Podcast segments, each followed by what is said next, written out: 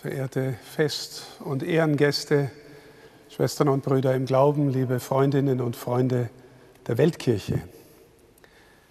Ich möchte mit Ihnen auf das Thema Mission und auf das Thema Frieden stiften blicken unter der Rücksicht dieses Evangeliums und ich möchte es in drei Punkten tun. Der erste Punkt ist die Frage, ist das Christentum nicht eine Überforderung?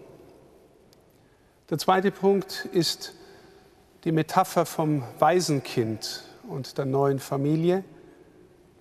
Und der dritte Punkt wäre, was ist unter dieser Rücksicht eigentlich Mission? Zum ersten Punkt, liebe Schwestern und Brüder, wir haben im Evangelium als den Kern des gesamten Gesetzes aus dem Munde Jesu gehört, Du sollst den Herrn, deinen Gott, lieben mit ganzem Herzen, mit ganzer Kraft, mit all deinen Gedanken. Und du sollst deinen Nächsten lieben wie dich selbst. Wenn wir ganz ehrlich mit uns sind, dann müssen wir uns doch fragen, ist das nicht eine radikale Überforderung? Wer von uns liebt denn schon mit ganzem Herzen, ganzer Kraft, all seinen Gedanken, seinen Gott? Und dann noch den Nächsten wie sich selbst? Ist nicht der natürliche Mensch in mir eher geneigt, zunächst mal sich selbst mit ganzem Herzen, ganzer Kraft zu lieben, sich in den Mittelpunkt zu stellen, sich selbst für den Mittelpunkt des Universums zu halten und wenn er dann den Nächsten liebt, dann vielleicht zuerst unter der Rücksicht, ob er mir auch was bringt.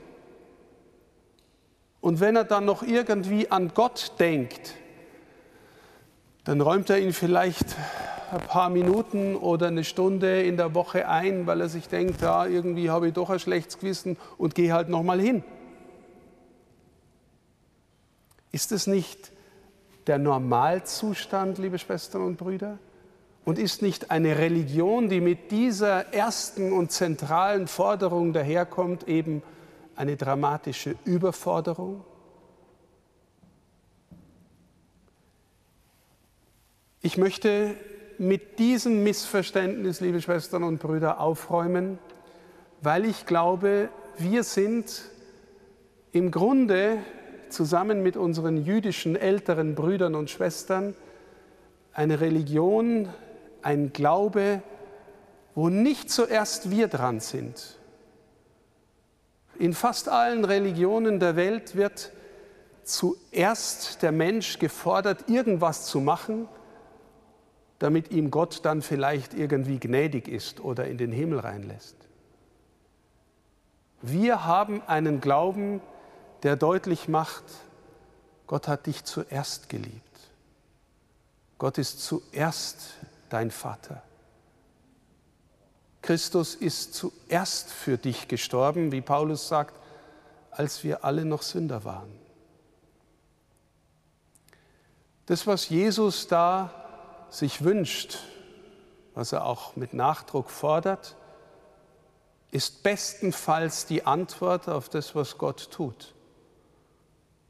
Und deswegen möchte ich im zweiten Punkt die Metapher vom Waisenkind erklären. Wie ist normalerweise ein Waisenkind oder dramatisieren wir es noch, ein Straßenkind, das keine Eltern mehr hat, in dieser Welt unterwegs? Völlig natürlicherweise muss so ein Kind schauen, dass es nicht zu kurz kommt, dass ihm niemand anders was wegnimmt, dass er von außen wenn überhaupt, dann auf jeden Fall irgendwie Anerkennung bekommt oder sich Macht sichert, dass er so viel wie möglich zusammenrafft, weil wer gönnt's ihm denn sonst?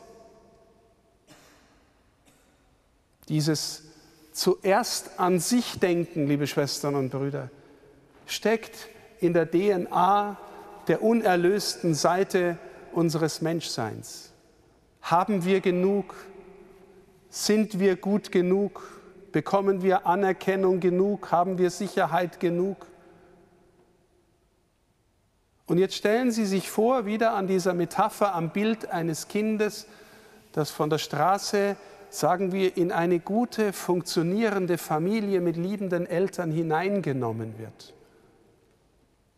Auf einmal hat dieses Kind bekommt, wenn es sich darauf einlässt, die Erfahrung, egal was passiert, es wird schon für mich gesorgt. Das sind Mama und Papa, die kümmern sich in jedem Fall um mich. Und deswegen kann ich anders auf meine Geschwister schauen, die ich jetzt neu habe. Die sind von Mama und Papa genauso gern gehabt wie ich. Und deswegen kann ich auch denen was gönnen. Und von dem, was ich vielleicht zu viel habe, denen was geben, weil ich sehe, dass es auch umgekehrt genauso läuft. Und deswegen habe ich auch Mama und Papa richtig gern, weil in meinem Herzen gibt es was, was jemand anderen wirklich gern haben will.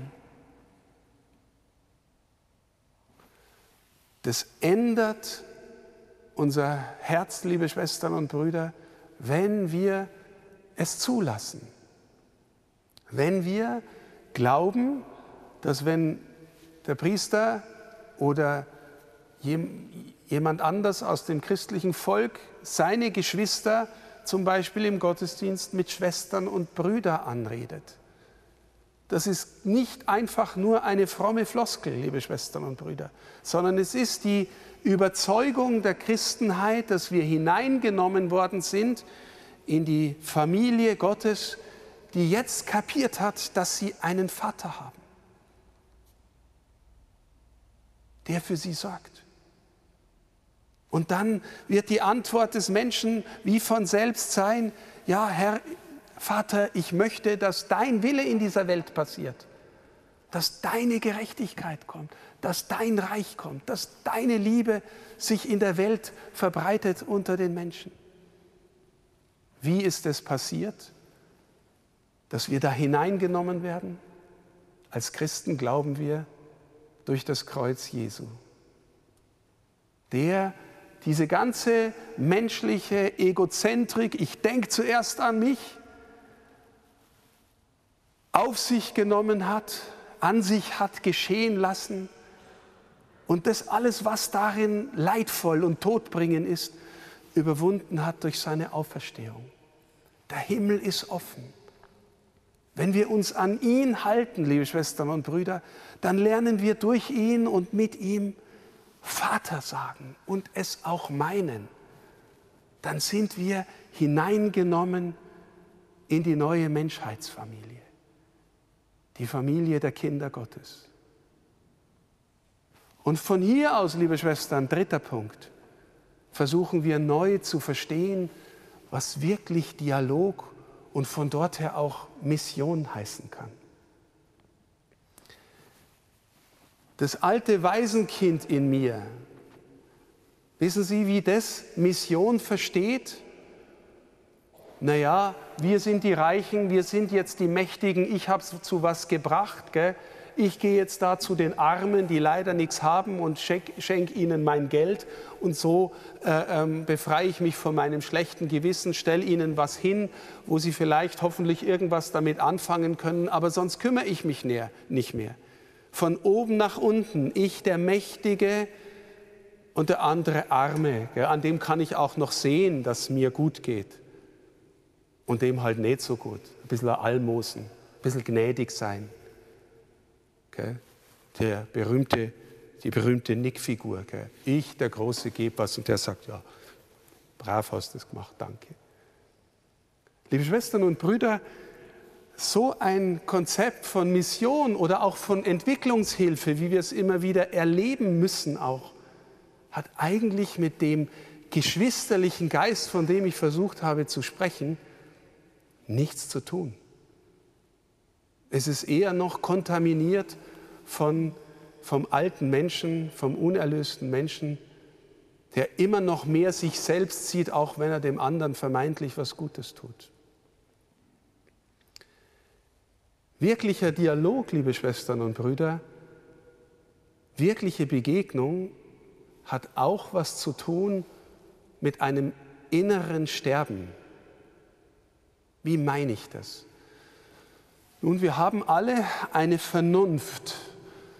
Die großen Philosophen sagen sogar, Vernunft ist das, was den Menschen als Menschen auszeichnet.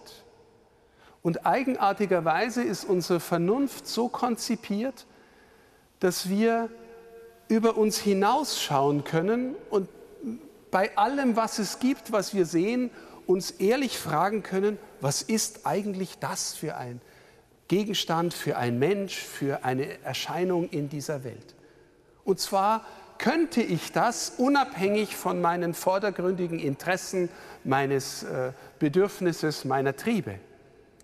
Einfach um der Sache willen, um der Wahrheit willen, um des anderen Menschen willen. So könnte ich es.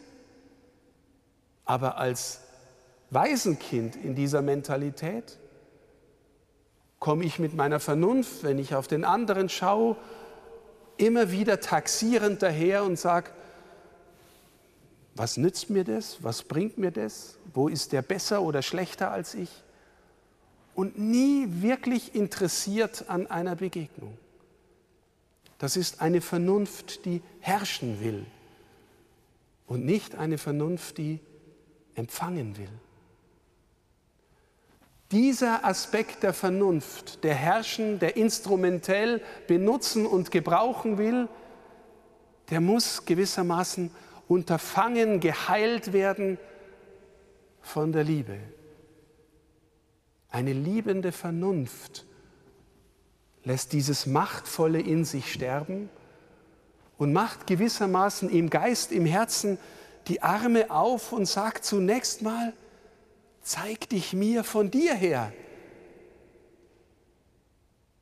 Und wenn ich jetzt an die letzten Wochen schaue mit Missio, mit, mit den Gästen, mit denen sie unterwegs waren, da war immer der Ansatz, da sind Menschen, die zeigen sich jetzt mal von sich her. Bin ich bereit zu hören? Die Schönheit ihrer Kultur, der Reichtum der, ihres Landes, die Freude ihres Glaubens, die optimistische Zuversicht, auch wenn die Verhältnisse anders sind als bei uns. Haben die mir was zu geben?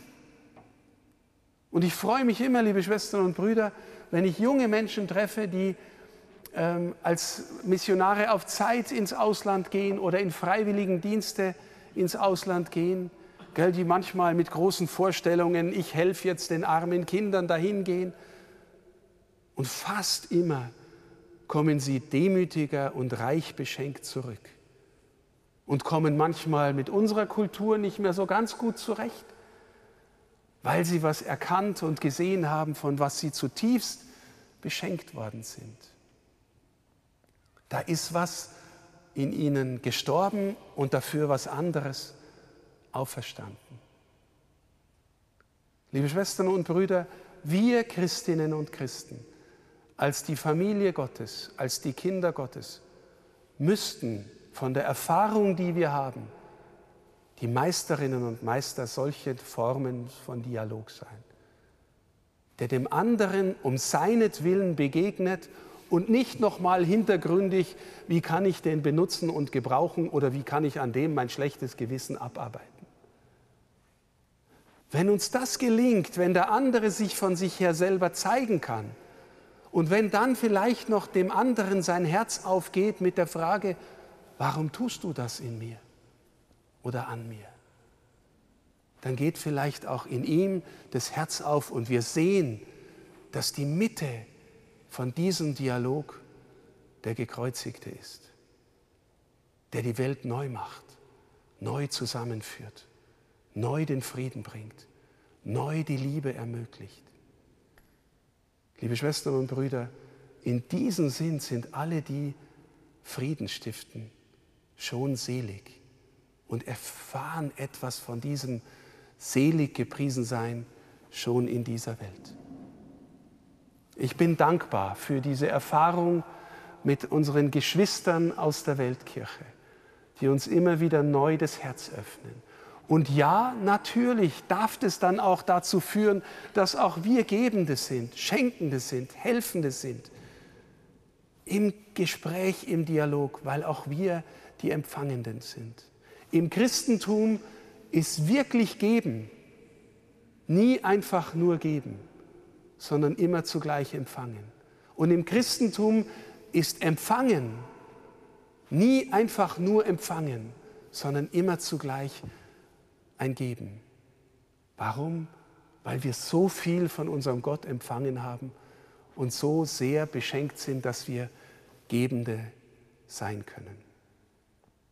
Und so wünsche ich dieser, diesem Weltmissionsmonat erstens, dass wir alle immer wieder von neuem verstehen, wozu wir berufen sind, was die Mitte unseres Glaubens ist und warum wir zusammen mit Papst Franziskus Fratelli et Sorelle tutti sind, Schwestern und Brüder der einen Menschheitsfamilie. Und wir Christinnen und Christen sind die Zeugen dafür. Seien wir es.